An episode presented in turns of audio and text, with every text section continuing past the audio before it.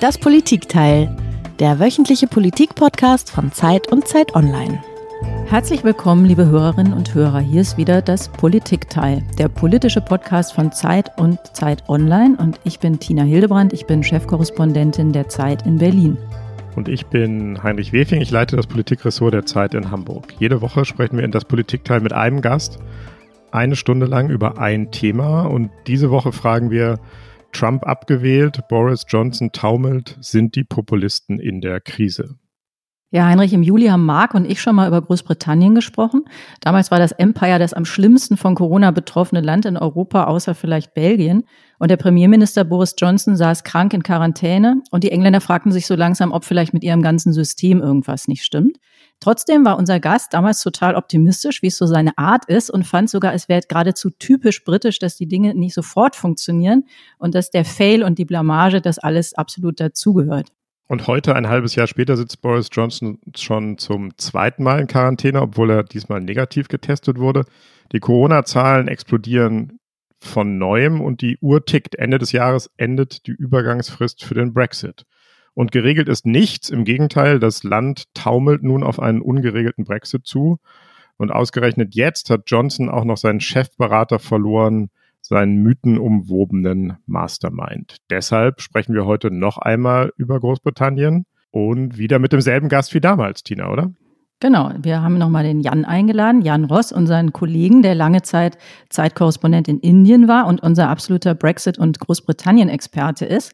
Er hat ein Buch auch geschrieben, das haben wir ähm, damals schon erwähnt, das heißt Porträt eines Störenfrieds und ist ein Porträt von Boris Johnson. Und äh, man muss sagen, Jan, du bist so ein bisschen ein notorischer Johnson-Fan.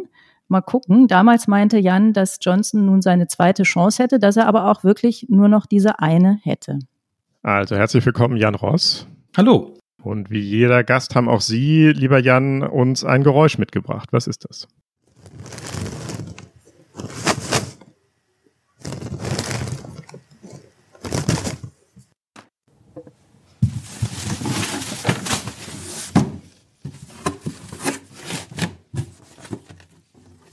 Jan, was war das?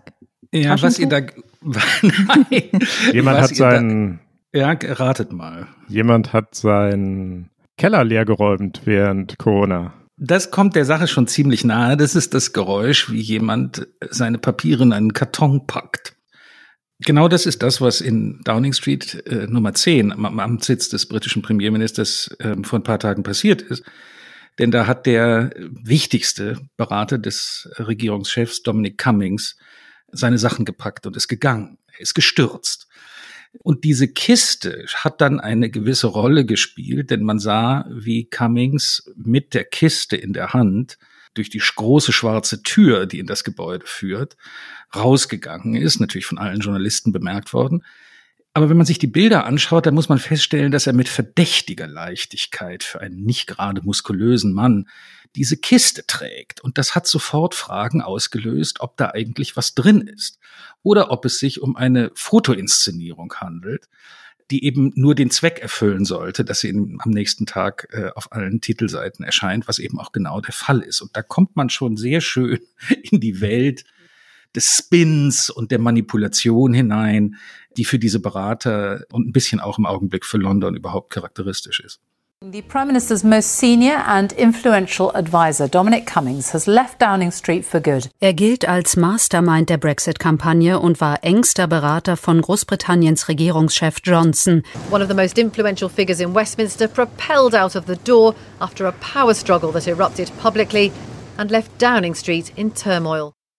Ja, da haben wir die Nachrichten zu diesem Großevent, das es in Großbritannien war, gehört. Und Jan, die Geschichte, die du gerade erzählt hast, die hat mich schon wieder an eine der letzten Geschichten erinnert, als Cummings zweifach die Quarantäne gebrochen hatte und dann eine Autofahrt damit begründet hatte, er, er habe seine Sehkraft überprüfen müssen und ihn dann auch diese Witze verfolgt haben über, ob er jetzt alles in Blindenschrift liest oder so. Was ist das für ein Typ? Erzähl uns noch mal so ein bisschen, welche Bedeutung der hat, was das für einer ist.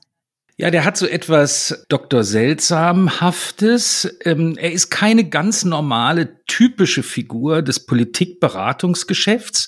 Die Leute sind ja normalerweise sehr glatt und äh, ein bisschen oberflächlich manchmal auch. Cummings ist ein ernsthafter Denker, der sich über die Gegenwart und über den Zustand des britischen Staates und was alles in der Bürokratie nicht funktioniert und so Gedanken gemacht und das in länglichen Blogs ausgebreitet hat.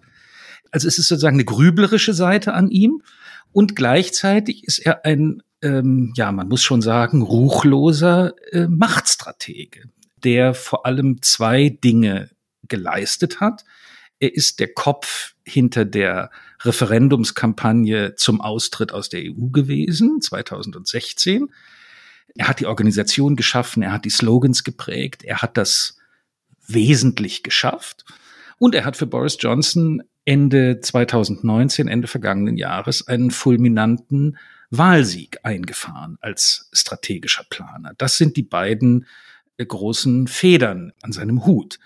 Und gleichzeitig ist er jemand, der wegen seiner aggressiven und äh, teilweise menschenschinderischen Art in äh, Whitehall und Westminster im Regierungs- und Parlamentsviertel in Großbritannien, in London sehr gefürchtet war.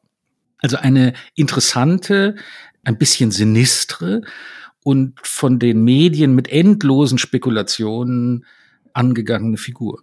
Jan, kannst du noch mal ganz kurz sagen, woher kommt der? Ist es ein Wissenschaftler? Ähm, ist das irgendwie einer aus dem politischen Betrieb? Ist das ein Quereinsteiger? Wie alt ist der? Kannst du vielleicht noch mal ganz kurz so ein bisschen uns den Typen ausmalen? Er hat sein gesamtes aktives Leben im Umfeld politischer Kampagnen verbracht. Zunächst bekannt geworden, aber eigentlich auch noch nicht sehr bekannt geworden, ist er mit äh, einer Kampagne, die das britische Pfund beizubehalten und nicht den Euro einzuführen. Man muss sich daran erinnern, dass äh, in den Ende der 90er Jahre und den frühen 2000er Jahren Tony Blair der damalige Regierungschef ja so ein bisschen mit der Idee umging, ob Großbritannien sich vielleicht dem Euro anschließen könnte. Da ist Cummings damals einer derjenigen gewesen, die den Widerstand dagegen organisiert haben. Dann die zweite Sache, bei der er Spuren hinterlassen hat und bei der Leute ihn sich gemerkt haben, war, als er Berater im Bildungsministerium unter dem auch jetzt im britischen Kabinett vertretenen Michael Gove war. Da ist Cummings der Architekt weitreichender Bildungsreformen gewesen, die als ziemlich gut gelten, die gleichzeitig aber auch was bei solchen Reformen nicht schwer ist, was bei Cummings aber noch ein bisschen heftiger rausgekommen ist als nötig, die ungeheure Feinde aus den Lehrergewerkschaften gemacht haben. Also er ist, er ist eine absolute Bête noire in dieser, in diesem Milieu ähm, und ist dann auch geflogen, weil er eben sich zu viele Feinde machte. Er ist ein Mann, der im Regierungs- und teilweise im Parteiapparat der Konservativen Reformprojekte angestoßen, durchgeführt hat, dann manchmal fallen gelassen hat, manchmal ist er wieder rausgeschmissen worden, weil er zu kontrovers war. Im Grunde genommen eine begabte, aber so ein bisschen irrlichternde Figur, die mit dem Brexit und dann mit der Arbeit für Boris Johnson zum ersten Mal so richtig im Zentrum der politischen Welt in Großbritannien stand, auf dem Gipfel seiner Karriere. Und davon ist er jetzt runtergestürzt. Dieser Podcast wird präsentiert von Recht so, der Rechtsstaat-Podcast. Nichts beeinflusst das gemeinsame Leben so wie Recht und Gesetz. Grundrechte, Menschenrechte oder die Grenzen des Strafrechts. Sie regeln das Miteinander. Der Rechtsstaat reagiert auf aktuelle Herausforderungen, Cyberkriminalität, Datenschutz, Gleichstellung oder Corona. Welche Antworten findet unsere Demokratie? Jetzt im Podcast Recht so des Bundesministeriums der Justiz und für Verbraucherschutz unter bmjv.de slash Recht so. Fast weltberühmt ist er dadurch geworden, oder jedenfalls breiten Kreisen bekannt geworden, dass er den eminent erfolgreichen Slogan der Brexit-Kampagne erfunden hat. Sie haben es eben schon erwähnt. Und das ist im Grunde das Motto aller Populisten, nicht nur in Großbritannien, sondern überall in der westlichen Welt. Let's take back control! Let's take back control! Das war jetzt ein Ausschnitt aus dem Trailer zu dem Brexit-Film The Uncivil War. Und auch das ist ja vielleicht interessant, dass Dominic Cummings in dem Film von Benedict Cumberbatch gespielt worden ist, der unter anderem ja auch der Darsteller des Sherlock Holmes ist. Äh, also so dieses Genialische wird da nochmal besonders unterstrichen. Cummings ist mit diesem, äh, mit diesem Film zu einer popkulturellen Ikone geworden. Es gab einen ganz hübschen Artikel von Cummings Frau, Mary Wakefield, die Journalistin ist, über den Besuch, den Cumberbatch bei den Cummingsons zu Hause gemacht hat, als er sich auf diese Rolle vorbereitete. Und Cumberbatch ist natürlich, wie die meisten Schauspieler links und war gegen den Brexit und so weiter, hat aber eben mit großer Neugier versucht, sich den Cummings vor Augen zu führen und ihn zu verstehen. Wenn man den Film sich anschaut, hat er in der Tat, wie ein guter Schauspieler das tut, die äußeren äh, Manierismen ähm, perfekt äh, abgeschaut und teilweise übernommen. Aber er hat sich eben auch versucht, mit der Gedankenwelt dieses Mannes auseinanderzusetzen, die ihm unsympathisch ist, aber die eben nicht medioker ist. Vielleicht noch ein Wort zu Take Back Control, dem, dem Slogan, ähm, Heinrich, den Sie erwähnt haben und der ja auch in dem Ausschnitt äh, eine Rolle spielt. Und man muss sich klar machen, dass Europaskepsis in Großbritannien eine Sache ist, die es immer gegeben hat, die aber eigentlich eine folkloristische Beschäftigung einer Minderheit war. Das war stark in der konservativen Partei, in einem Milieu von älteren, äh, vor allem Herren, weniger Damen, denen das alles nicht passte. Aber es war alles andere als eine politische Massenbewegung. Es spielte im Grunde genommen für die meisten Briten bei der Vorstellung, was sind ihre politischen Prioritäten, keine große Rolle. Und das Genie von Cummings war, dass er es mit diesem Slogan Take Back Control worunter die Leute vor allem verstanden haben, gib uns die Herrschaft über die Einwanderungspolitik zurück, dass wir das wieder national regeln können und nicht Personenfreizügigkeit innerhalb der EU gewähren müssen. Mit diesem Slogan hat er es geschafft, dieses eigentlich etwas äh, abgestandene Thema Europa zu politisieren und zu popularisieren. Und das war in der Tat der Grund dafür, dass dieses Referendum erfolgreich geworden ist. Also äh, in der Hinsicht hat er tatsächlich europäische Geschichte gemacht. Und sind das Überzeugungen von Cummings selbst? Ist er sozusagen? Ja, das ist, das ist offenkundig eine Überzeugung von Cummings selbst. Wobei seine Motivation, glaube ich, das ist ein bisschen Spekulation, aber glaube ich begründete Spekulation, wobei seine Motivation etwas anders ist als bei den üblichen Souveränitätsnostalgikern. Es ist ja so, dass es eine eine traditionelle Ablehnung Europas gibt, weil man eben möchte, dass der Nationalstaat das Heft in der Hand behält. Cummings ist in diesem Sinne nicht sentimental, was den Nationalstaat angeht. Er ist vielmehr der Meinung, dass in Großbritannien vieles furchtbar falsch läuft er glaubt aber, dass es nur mit der Beweglichkeit des Nationalstaats, also außerhalb einer Superstruktur wie der Europäischen Union, wirklich möglich ist, die notwendigen Anpassungen vorzunehmen. Also er hat Vorstellungen davon, dass man mit ganz anderer Intensität Forschungspolitik machen müsste, dass die Ausbildung der Bevölkerung intensiviert werden müsste, damit man im 21. Jahrhundert bestehen kann, dass das Funktionieren des Regierungsapparats durchgreifend modernisiert werden muss. Alles Ideen progressiver Art, wenn man so will, also jedenfalls Modernisierungsideen, aber solche, von denen die Grundannahme immer ist, das können wir nur machen, wenn wir dafür ein demokratisches Mandat bei uns kriegen. Das wird nie möglich sein, wenn das im Geleitzug einer supranationalen äh, Vereinigung wie der EU geschehen muss. Du hast ja beschrieben, dass das ein etwas irrlichternder Typ ist, zwischen mhm. Genie und Wahnsinn so ein bisschen und dass er auch schon mhm. mehrfach rausgeflogen ist. Und das Thema gab es ja auch, nachdem er im Anfang der Corona-Krise mal diese Quarantäne da gebrochen hatte und aufs Land gefahren war. Da ist er aber geblieben. Warum musste er denn jetzt gehen? Ja, das ist eine sehr interessante Frage, warum nicht schon damals ähm, rausgeflogen ist, denn es war eine große Peinlichkeit, dass der führende ähm, Stratege der Regierung mindestens im Verdacht steht. Er hat natürlich dann Interpretationen äh, gefunden, äh, die ihn, die ihn sein Verhalten rechtfertigen sollten, aber mindestens im begründeten Verdacht steht, die Regeln gebrochen zu haben.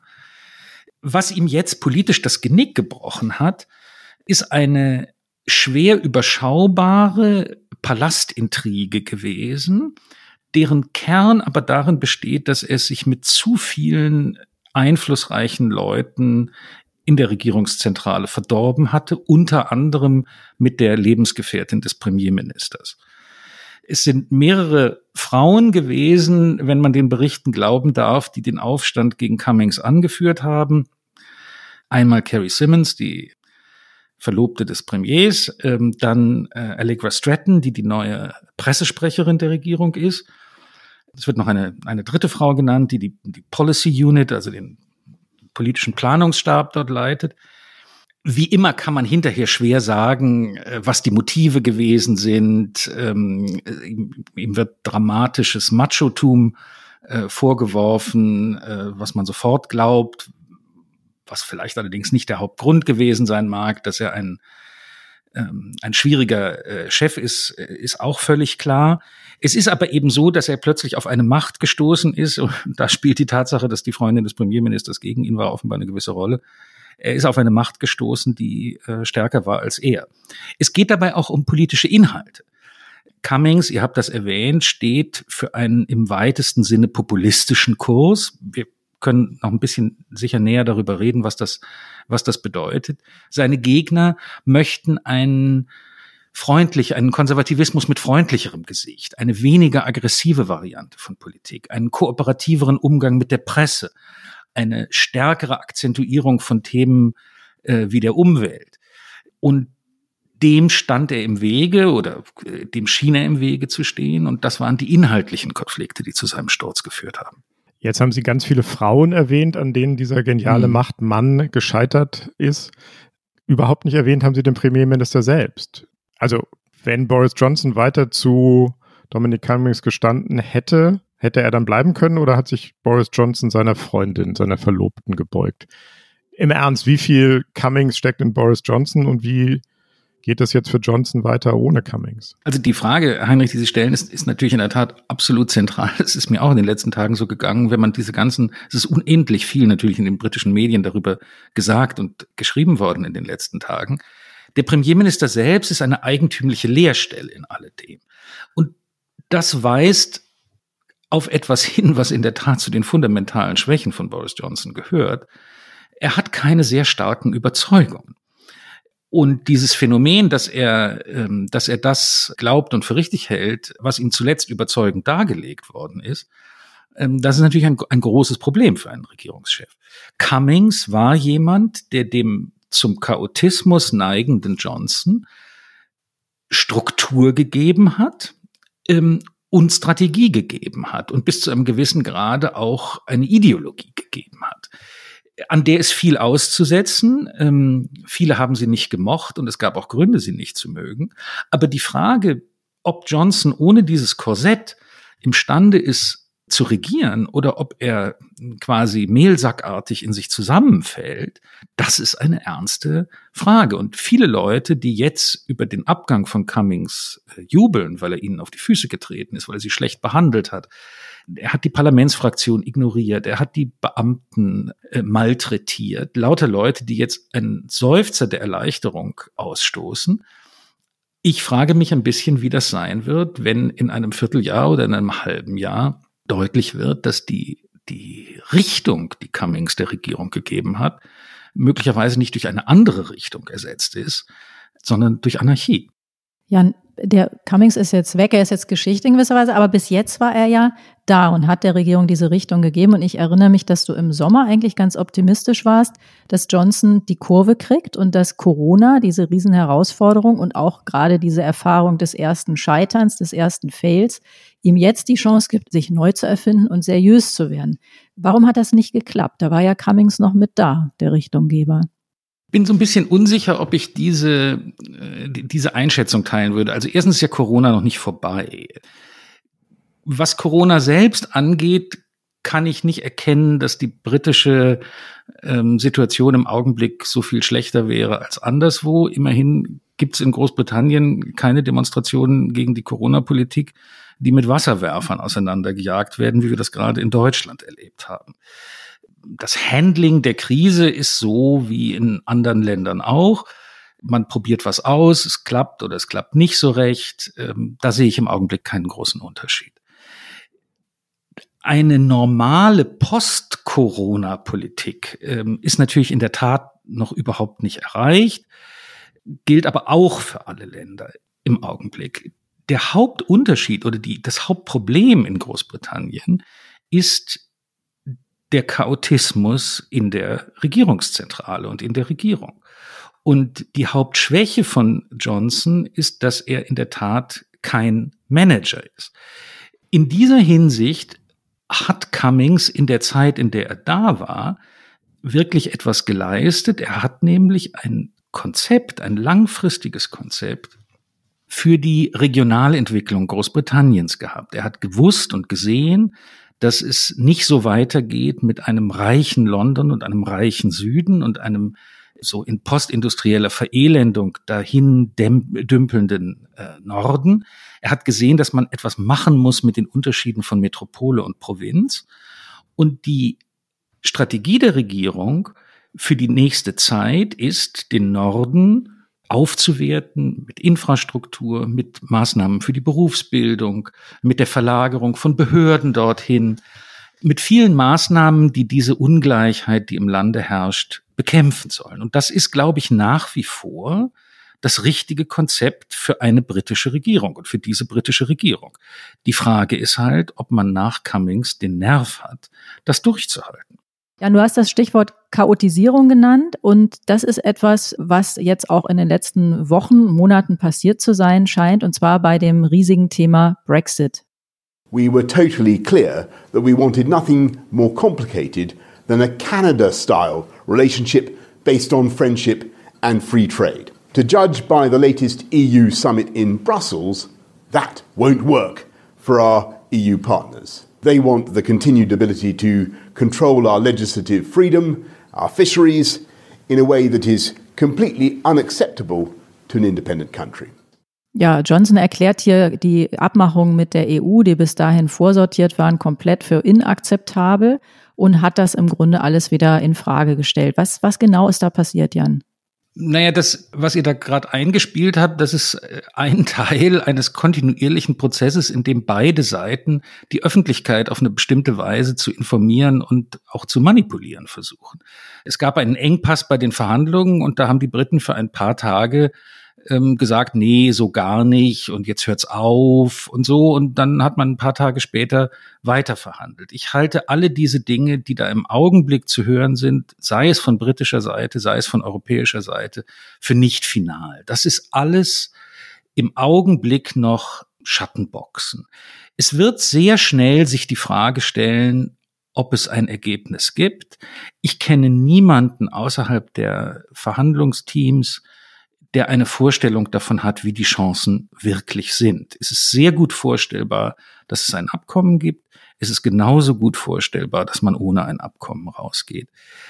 Die einzelnen. Also kein Chaos, sondern Strategie. In diesem Punkt ist es kein Chaos. Nein, das, die, die, natürlich kann man sich Gedanken darüber machen, ob man hinreichend vorbereitet ist für den Fall, dass es keine Vereinbarung gibt. Dann kann es eine Menge Chaos geben. Äh, von irgendwelchen Lastwagenschlangen bis zu Versorgungsengpässen.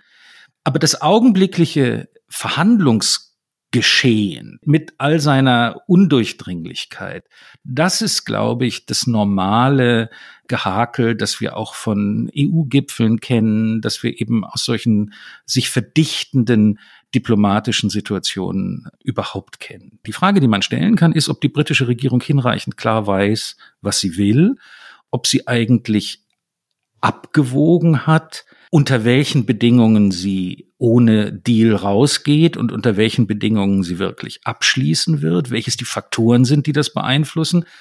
Da kommt natürlich die Innenpolitik in hohem Maße ins Spiel. Was kann man den Leuten zumuten, die die ganze Zeit auf einen Brexit, einen möglichst klaren Brexit gehofft haben?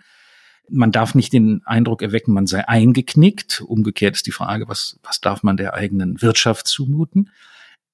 Ob es wirklich rationale Abwägungsprozesse dafür gibt äh, oder ob das am Ende aus dem Bauchgefühl des Premiers heraus entschieden wird, da kann man seine Zweifel haben. Aber die Verhandlungsführung finde ich nicht besonders chaotisch.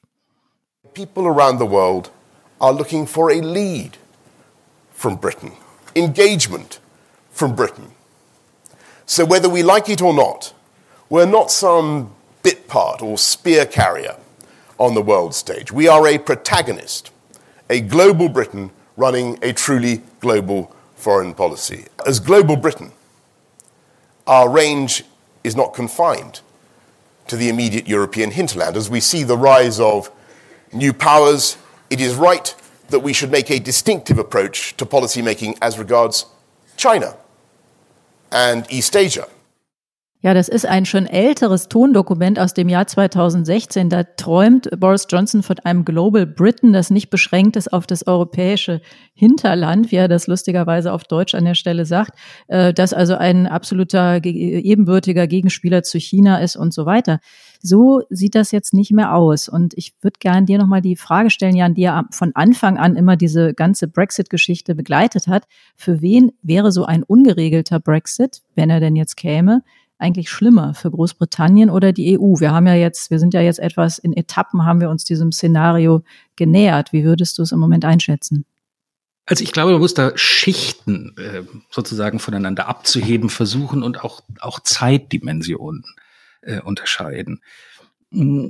Das eine ist die langfristige Frage und da glaube ich, muss man auch ein bisschen fair sein zu dem, was äh, Johnson da entworfen hat. Er hat nicht, bei dem, was er gesagt hat, geht es nicht darum, dass Großbritannien so bedeutsam oder so mächtig ist wie China, sondern was er sagt, ist, dass das Spielfeld, auf dem Großbritannien agiert, ein globales Spielfeld und kein europäisches Spielfeld ist.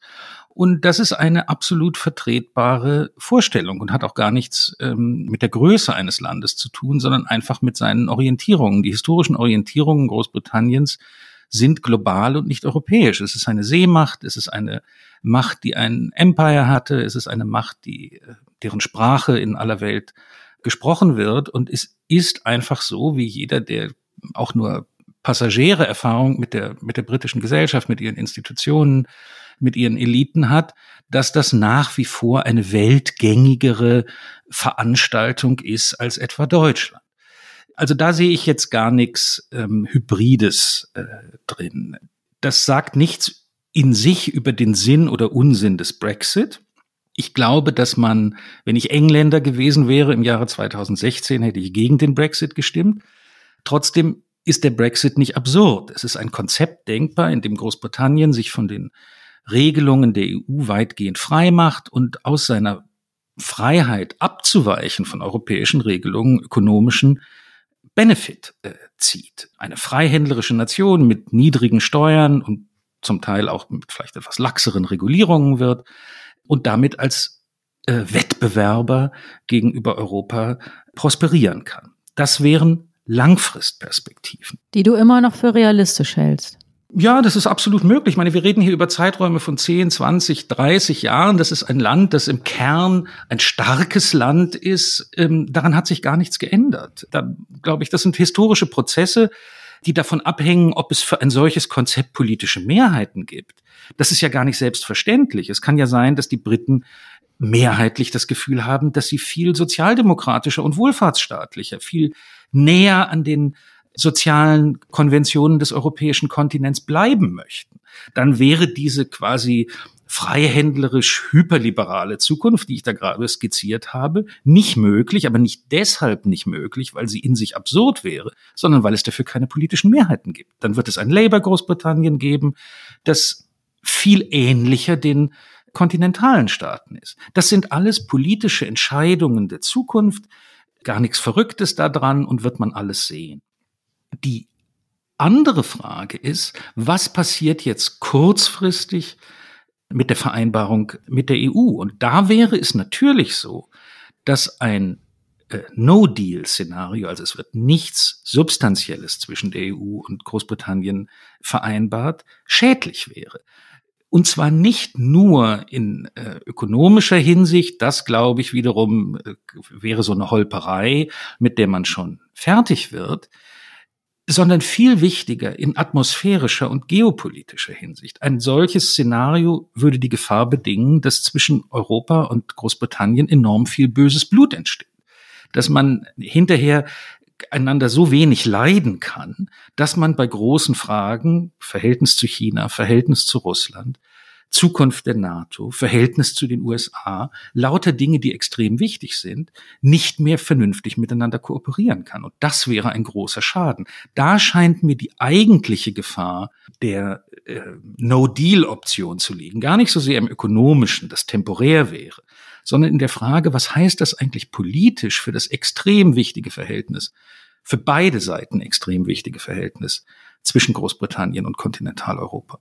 Jan, die Frage von Tina war ja eben auch, für wen ist das schlimmer, für Großbritannien oder die EU, so ein äh, ungeregelter Austritt? Und nachdem, was Sie gerade gesagt haben, über dieses weltläufige, weltoffene, den, den weiten globalen Horizont, ähm, der die Briten auszeichnet oder jedenfalls die britischen Eliten, gerade das wäre ja womöglich ein großer Verlust für ähm, Europa und die EU, wenn dieser weite Blick in Europa fehlen würde. Ja, ich glaube, das wäre ein großer Verlust. Ähm, Oder das wird ein Verlust sein, weil der Austritt ja kommt. Ähm, ich sehe es so. Allerdings will ich auch nicht verheimlichen, dass auch das natürlich eine Frage politischer Einschätzungen ist. Man kann auch der Meinung sein, dass es Europa besser täte, sich ein bisschen nach innen zu konzentrieren, ein bisschen protektionistischer zu werden, industriepolitisch seine eigenen Champions auszubrüten. Ähm, das wäre so eine mehr französische äh, Variante, Europa zu verstehen. Dabei stört Großbritannien dann. Also es geht einfach um rivalisierende Vorstellungen davon, wie man sich europäische Politik vorstellt, wenn man Europa gerne ein bisschen offener nach außen hat, dann ist es schlecht, wenn die Briten nicht mehr dabei sind. Wenn man das Gefühl hat, wir müssen jetzt in eine Phase der Konsolidierung eintreten, wo wir auch stärker harmonisieren müssen, wo wir stärker integrieren müssen, wo die Fliehkräfte schon zu groß geworden sind und wir im Gegenteil mehr etwas für den, für den Zusammenhalt tun müssen, dann ist es ein Vorteil für die Europäer, dass die Briten nicht mehr dabei sind. Das sind politische Optionen. Ich habe dazu meine Meinung, aber ich würde nicht sagen, äh, dass man es nicht auch anders gut begründen könnte. Aber ich glaube, diese Freiheit, diese Entspanntheit, sich einfach mal anzuschauen, was sind die Varianten, die sich jetzt ergeben und nicht sozusagen sich gegenseitig so nickelig äh, anzuzinken. Das ist, glaube ich, der Punkt, den wir erreichen müssten und der so in dieser ganzen Brexit-Diskussion für meinen Geschmack immer so ein bisschen fehlt.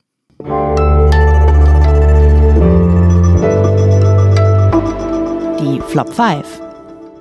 Okay, ich finde, das ist ein guter Zeitpunkt, um zu unserer Rubrik zu kommen, den Flop 5. Fünf Dinge, die unser Gast, Klischees, Scheinwahrheiten, die er nicht mehr hören kann. Und Jan, alle müssen sparen, wir auch. Deswegen äh, hast du darum gebeten, dass wir es bei drei Flops belassen und ausnahmsweise darfst du zwei Flops einsparen. Und was wäre denn dein erster? Ja, der erste bezieht sich schon ein bisschen auf das, was wir diskutiert haben. Das ist äh, die Gedankenfigur. Jetzt ist Boris Johnson aber wirklich am Ende. Das ist etwas, was ich höre, seit Boris Johnson angefangen hat. Er kriegte äh, den äh, Brexit im Parlament nicht durch, ist, wurde ihm der Untergang prophezeit. Man hat erwartet, dass er bei der Wahl schlecht abschneidet und so weiter und so weiter. Das heißt, seine ganze Geschichte ist in der Tat, das ist ein bisschen, gehört zu dem Mann, ist in der Tat eine Ansammlung von Pleiten, Pech und Pannen, aber es ist vollkommen falsch, immer zu erwarten, dass das gleich kollabieren wird. Und so ist es auch äh, jetzt wieder. Daher habe ich diese, diese Vorstellung äh, hier nochmal äh, rausgenommen und äh, aufgespießt. Es ist einfach nicht so, dass er so leicht kollabiert. Ähm, er hat eine beträchtliche Fähigkeit äh, des Durchwurstelns, er hat große persönliche Gaben, er ist in all seinem Chaotismus sehr intelligent und daher habe ich es ein bisschen satt, dass vor allem in deutschen Medien, was gibt es auch in anderen europäischen äh, Ländern, bei jeder Krise äh, gesagt wird, so, also jetzt ist er nun wirklich in der Ecke, aus der er nicht mehr rauskommen wird. Das wissen wir noch nicht. Okay, das fragen wir das nächste Mal dann erst wieder, wenn er wirklich am Ende ist. Was ist das zweite, der zweite Flop, den Sie uns. Der, der zweite Flop bezieht sich auf ähm, Dominic Cummings nochmal äh, und, und sein Hauptwerk. Der, der, das ist dieser Gedanke, die Brexit-Kampagne, der ganze Brexit ist nur mit Lügen durchgesetzt worden. Das ist auch so ein äh, Klischee. In der Brexit-Kampagne haben beide Seiten es mit der Wahrheit nicht besonders genau genommen. Es stimmt, dass die Leaver unrealistische Versprechungen gemacht haben über das, was man beim Austritt aus der EU einsparen werde und was man dann irgendwie in das Gesundheitssystem, in den in Großbritannien ja geradezu kultisch äh, verehrten National Health Service investieren könne. Natürlich war das übertrieben. Es war nicht übertriebener als Dinge, die man sonst in der Politik zusammenlügt. Und es war auch nicht so, dass die Kampagne für den Verbleib in der EU frei von Unwahrheiten gewesen wäre. Man hat ein sofortigen Kollaps der britischen äh, Wirtschaft schon im Augenblick eines Austrittsvotums prophezeit und das mit Gutachten unterfüttert. Und die Bank von England hat im Grunde genommen auch so geredet. Alles Nonsens. Es ist genauso wenig eingetreten wie die Paradiesversprechungen äh, der Brexiteers. Also Brexit auf Lügen aufbauend. Mit Lügen alleine hätte man das nicht geschafft. Es gab ein tiefes politisches Bedürfnis danach. Und das ist von der Brexit-Kampagne bedient worden. Man muss dieses Bedürfnis nicht mögen. Man kann es für falsch halten, aber es ist nicht substanzlos gewesen und es ist nicht einfach durch Verlogenheit kreiert worden. Okay, Jan, der dritte und letzte Flop, was war das? Der dritte und letzte Flop bezieht sich auch ähm, auf diese, also seit ich mich wieder intensiver nach meiner Rückkehr aus äh, Indien mit Großbritannien beschäftige, fällt mir auf, wie wahnsinnig klischeehaft in Deutschland über dieses Land nachgedacht wird. Ich weiß nicht, ob das Kollegen, die sich mit anderen Ländern beschäftigen, Frankreich, Polen auch so geht, aber die deutschen Vorstellungen über Großbritannien lassen sich irgendwie an zwei Händen abzählen und sind immer dieselben. Und eine davon gehört, äh, die dazu auch gehört, ist die dritte, die ich jetzt hier kurz namhaft machen will. Das ist die Vorstellung, dass die konservative Partei eine abgehobene Elitenveranstaltung sei. Im Grunde genommen sozusagen der regierende Ausschuss von Leuten, die irgendwie nur mit dem im äh, Cutaway irgendwie am, an der Rennbahn äh, stehen.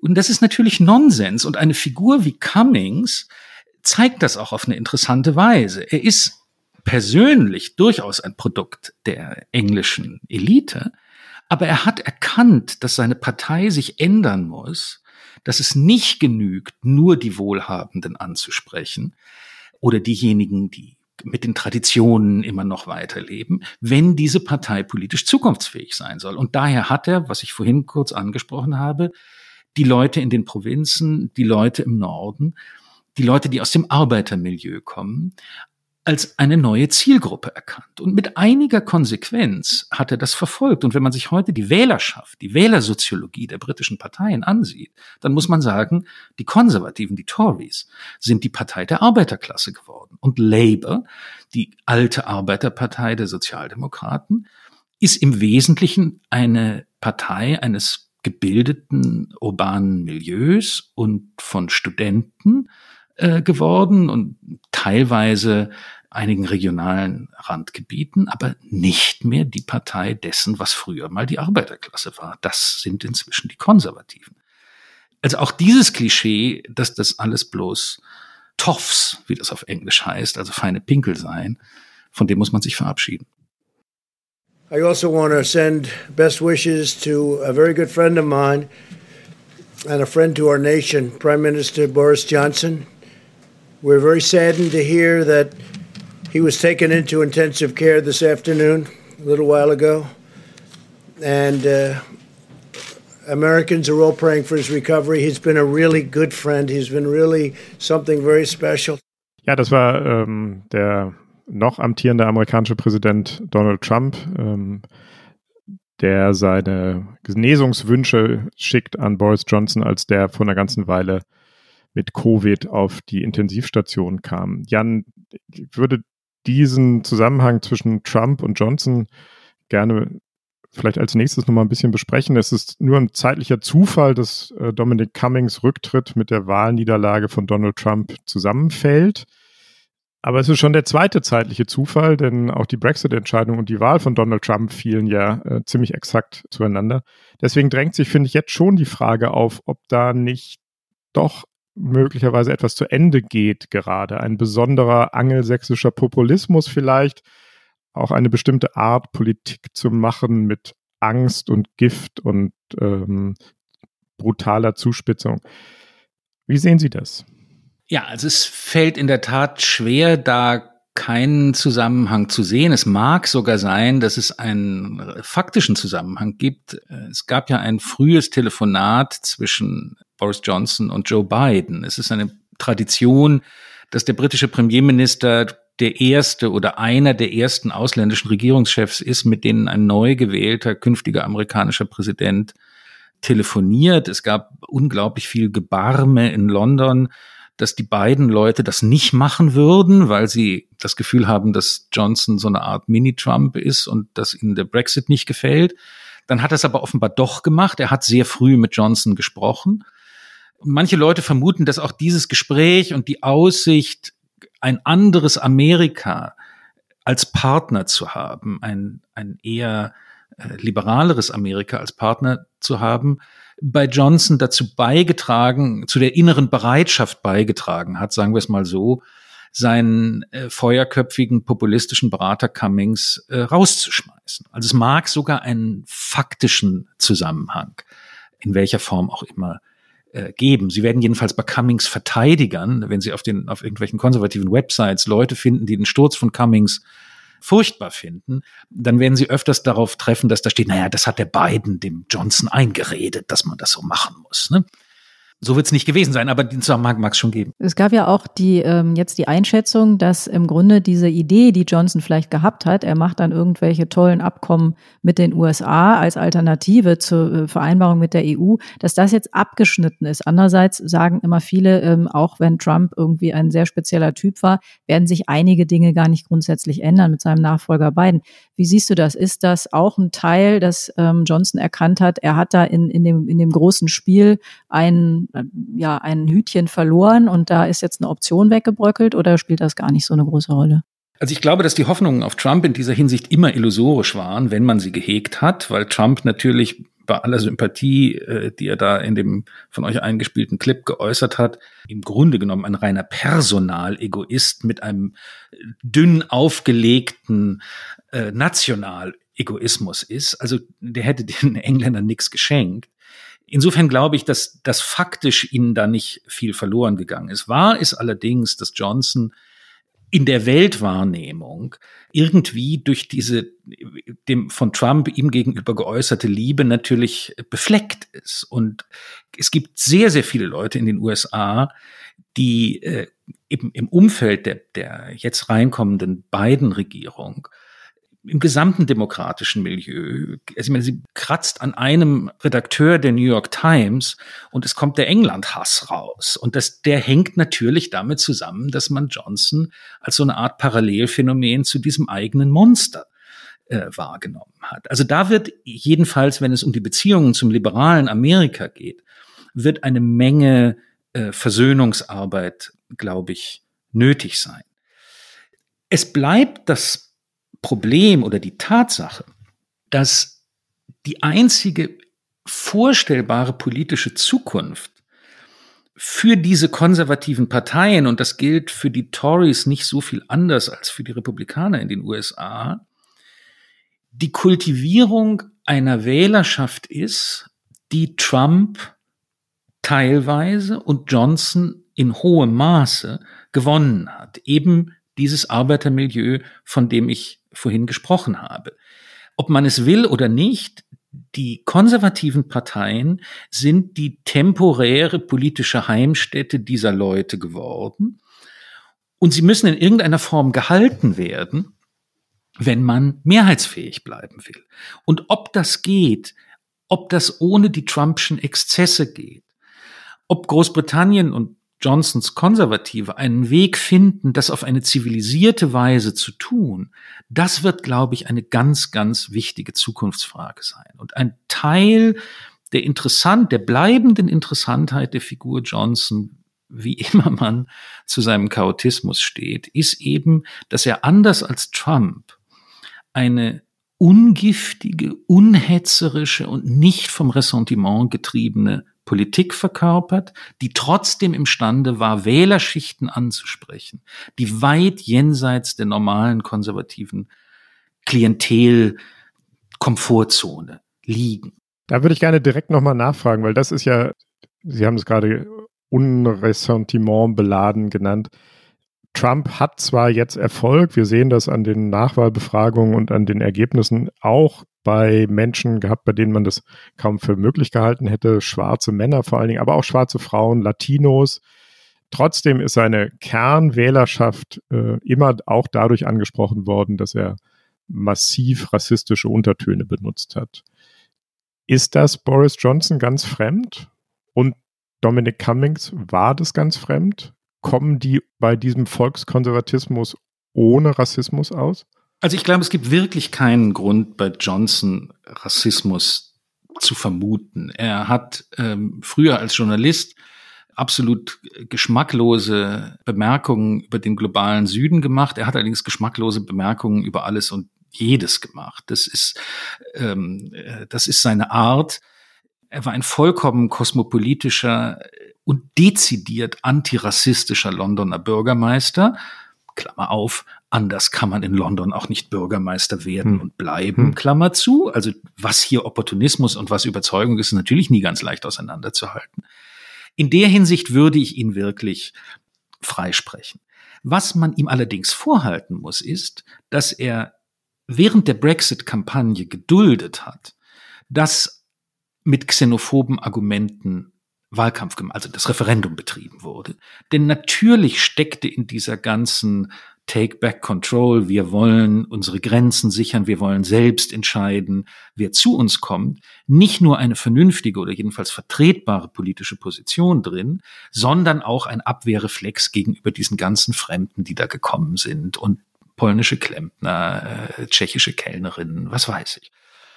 Johnson hat sich daran nicht beteiligt. Er hat auch nach glaubwürdigen Berichten intern dagegen protestiert, wenn sowas kam, aber er hat dem nicht öffentlich widersprochen. Das heißt, er hat es zugelassen, dass das Referendum, dessen repräsentativer, äh, dessen Galionsfigur er in gewisser Weise war, auch mit Wind äh, aus dieser Richtung in den Segeln äh, ans Ziel gekommen ist. Und davon kann man ihn nicht freisprechen. Jan, ich will auch gerne nochmal nachfragen in die Richtung, die Heinrich schon angesprochen hat, nämlich die Frage, geht jetzt da etwas zu Ende, nämlich eine spezifische Form des Populismus? Und wir haben es ja besprochen, man kann diesen, dieses Ergebnis in den USA, man kann das als Niederlage von Trump sehen. Er ist nicht mehr Präsident, aber man kann es eben auch als ähm, Erfolg sehen, dass er diese Wählergruppen, die Heinrich erwähnt hat, erreicht hat. Weiß man, was Johnson sich da für einen Reim drauf macht? Also welcher Lesart neigt er zu und was ähm, leitet er da für sich draus ab? Ist das schon erkennbar? Und wie würdest du es einschätzen? Was würdest du erwarten? Also was Johnson denkt, weiß man wie immer nicht. Ähm, es gibt eine ungeheuer, in Großbritannien besteht die politische Debatte im Augenblick aus lauter Projektionen in dieses Vakuum hinein es gibt tatsächlich zwei Schulen, zwei analytische Schulen nach diesem Ausstieg von Cummings. Die einen sagen, wir müssen, und das wäre gewissermaßen die Variante, die mit der Annahme operiert, Trump hat wirklich verloren und das ist ein Weg in die Sackgasse, was er gemacht hat.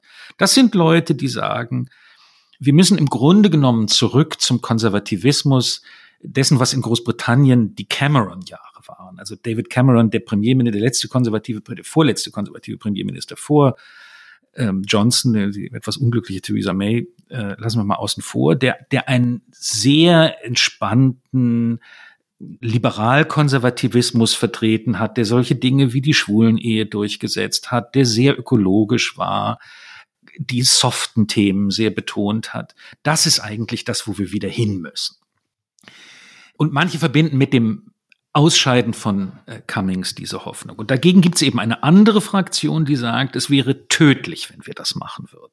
Dann laufen uns die Leute weg, die uns gerade zum ersten Mal gewählt haben, denn die sind an harten Themen interessiert, die wollen Industriepolitik, die wollen auch Law and Order, die wollen Polizei auf der Straße sehen. Und wenn wir denen jetzt kommen mit, mit einem ähm, mit einer Agenda, die im Wesentlichen daraus besteht, dass bis 2030 keine Verbrennungsmotoren mehr zugelassen werden sollen und die Robben geschützt werden, dann, dann ist Sense. Also das sind die beiden unterschiedlichen Interpretationen, die in gewisser Weise das reflektieren, Tina, was du angesprochen hast. Was bedeutet eigentlich das, was wir da im Augenblick erleben? Erleben wir die Stärke des Populismus oder erleben wir, ähm, erleben wir sein Ende? Was ich für Großbritannien sagen würde, ist, ich weiß nicht, wie dieser Kampf ausgehen wird. Im Augenblick geht Johnson sehr stark in diese ökologische, sozusagen eher so ein bisschen linksliberale äh, Richtung. Er hat allerdings auch äh, einen Punkt daraus gemacht, dass er sich eigens zusammengeschaltet hat, jetzt äh, aus der Quarantäne, mit den konservativen Parlamentsabgeordneten aus dem Norden, die eben dieses, äh, diese Arbeiter Wahlkreise repräsentieren und denen versichert hat, äh, dass man nicht aufhören wird, sich um diese Agenda zu kümmern, dass man weiterhin viel Geld dafür ausgeben wird, diese strukturschwachen Regionen aufzubauen und auch deren, da kommt das Populismusproblem, auch deren Werte zu respektieren. Es gibt ja in Großbritannien eine relativ starke Debatte über die nationale Vergangenheit und das nationale Erbe, ein bisschen angestoßen von Black Lives Matter. Wie stehen wir eigentlich zur Vergangenheit des Empire? Wie stark sollen wir uns da selbst geißeln? Oder sollen wir sagen, dass wir eben auch große Sachen geschafft haben in dieser Zeit? Und dieses mehr traditionelle, konservative Milieu möchte da eben nicht zu viele politisch korrekte Selbstgeißelung haben.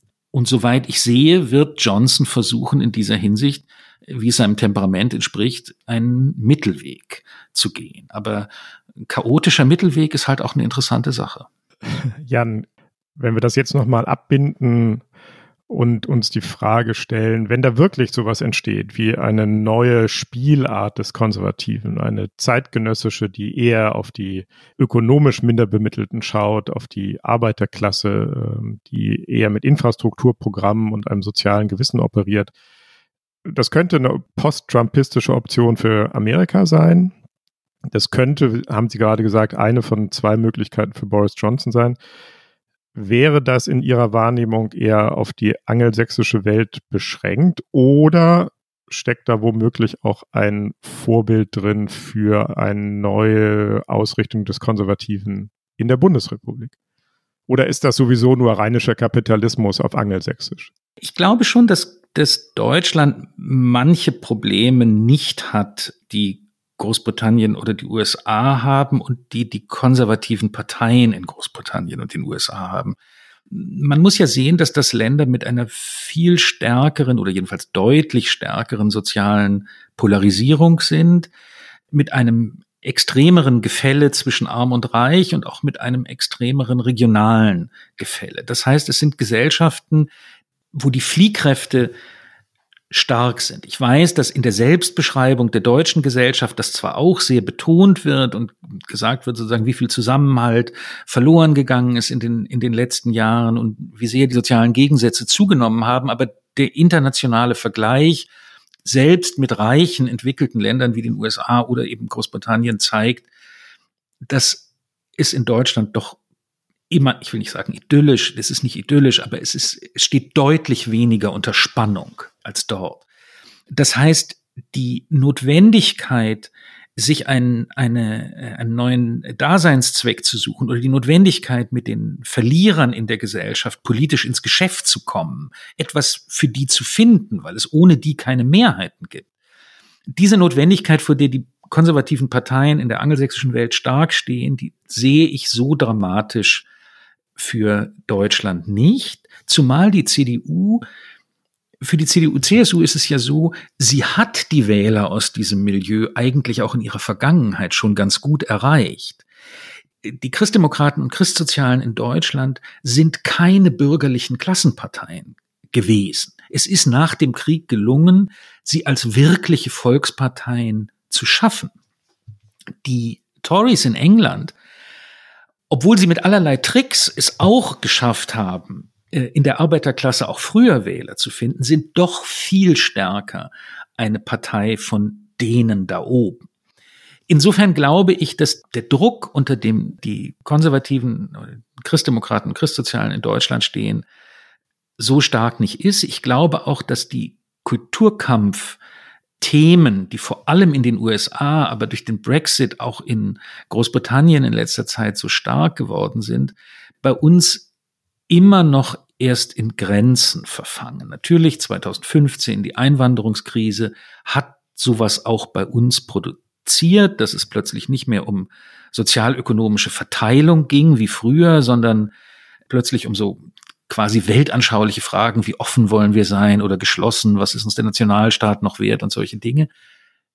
Bisher habe ich immer noch den Eindruck, dass das bei uns nicht so dominierend geworden ist wie in der angelsächsischen Welt. Also Jan, ich nehme aus deinen Worten die ähm, beruhigende oder vielleicht beruhigende Erkenntnis mit, dass die CDU sich eigentlich nur selbst fertig machen kann oder wenn sie schafft, sich zu verlegen, zu zerlegen, dass sie selbst schuld ist. Aber eine Sache ist mir jetzt immer noch nicht ganz klar. Ich höre so ein bisschen raus bei dir die Hoffnung, dass aus einem ähm, bisschen entgleisten Populismus doch eine Art von besserem Konservatismus werden kann, was die angelsächsische Welt angeht. Aber mir ist immer noch nicht so ganz klar, ob du sagen würdest, dieser Trump Trumpismus, dieser Weg, der ist jetzt zu Ende oder ist der doch nicht zu Ende? Sag doch nochmal, wie du das siehst.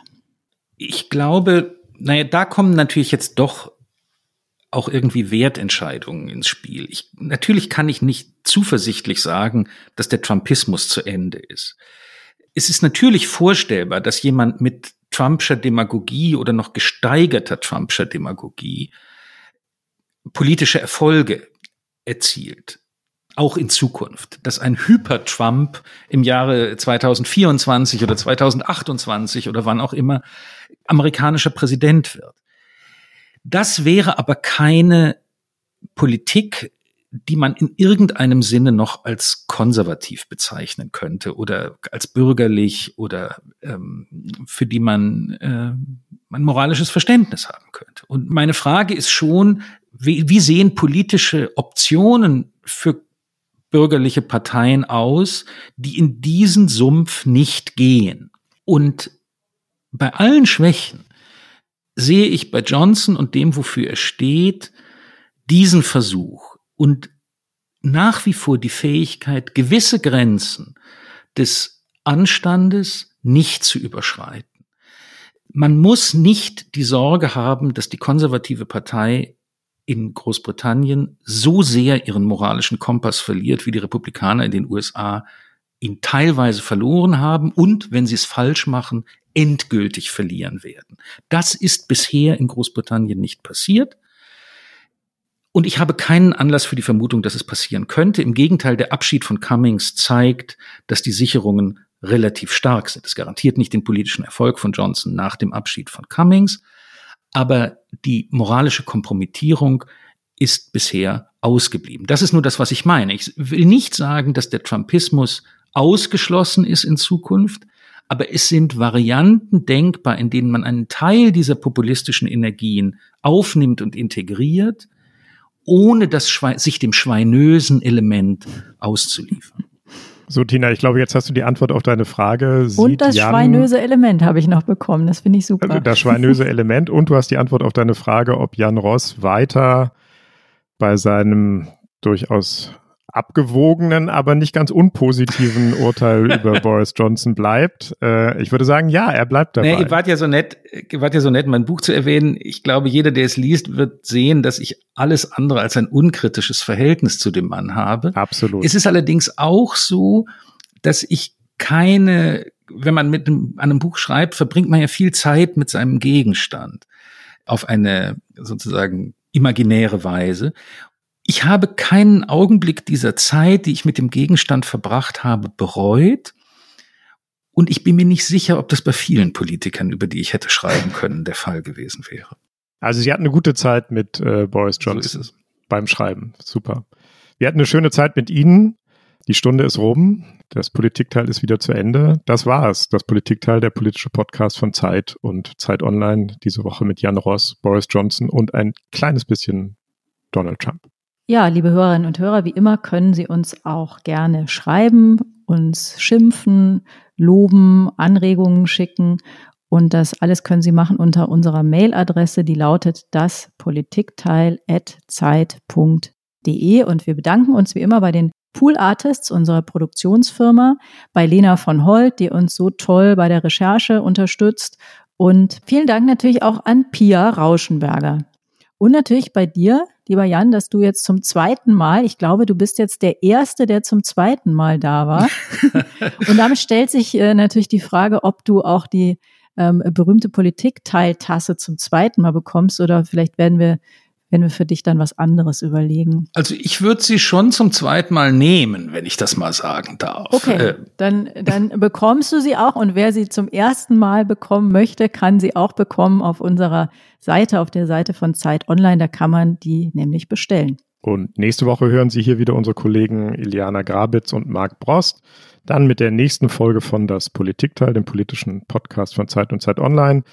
Und bis dahin können Sie einen oder gleich mehrere der vielen, vielen tollen Zeit-Podcasts hören. Was jetzt? Alles gesagt. Oder natürlich das weltberühmte Zeitverbrechen. Ja, sag mal, für mich ist jetzt eigentlich nur noch eine Frage offen, nämlich, warum sieht's ihr euch eigentlich immer noch? Ihr kennt euch doch ewig. Ja, das stimmt. Jan ist tatsächlich der einzige Kollege im Politikressort der Zeit, mit dem ich mich nicht duze, obwohl wir uns seit mehr als 20 Jahren, ich glaube fast 25 Jahre kennen. Wir haben beide im Feuilleton der FAZ unter Frank Schirmacher gearbeitet. Ja, dann seid ihr ja an Verrückte gewöhnt. Das ist wahr, oder Jan? Darüber machen ja. wir mal eine Solo-Sendung des Politikteils. Ja. Äh, das hätte auch Frank Schirmacher sehr gefreut, wenn wir beide ihm lange ja. nach seinem Tod eine Sendung widmen. Und vielleicht duzen wir uns dann nach dieser Solo-Schirmacher-Sendung. Aber bis dahin schätze ich das Siezen sehr. Es ist mir lieb geworden. Und da wir heute ja auch ein bisschen über Konservatismus und Traditionen und Anstand geredet haben, wäre ich sehr dafür, dass wir es erstmal bei dem Sie belassen, lieber Jan, es sei denn, Sie widersprechen jetzt vehement. Nein, ich finde auch, das gibt uns eine gewisse Exklusivität. Man könnte geradezu von Intimität sprechen, in einem See des Geduzes sich einen Schonraum des Sie zu erhalten. Das ist geradezu familiär. Wenn das so ist, dann möchte ich euch beiden ja, jetzt das, das Frau Hildebrand du kommst, nicht, du kommst nicht mehr rein in die Siezblase, sage ich dir. Das ist der Closed Shop, von dem immer die Rede ist.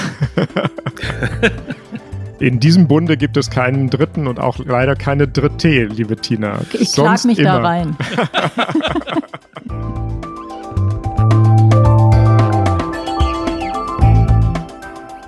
Das Politikteil ist ein Podcast von Zeit und Zeit Online, produziert von poolartists.de.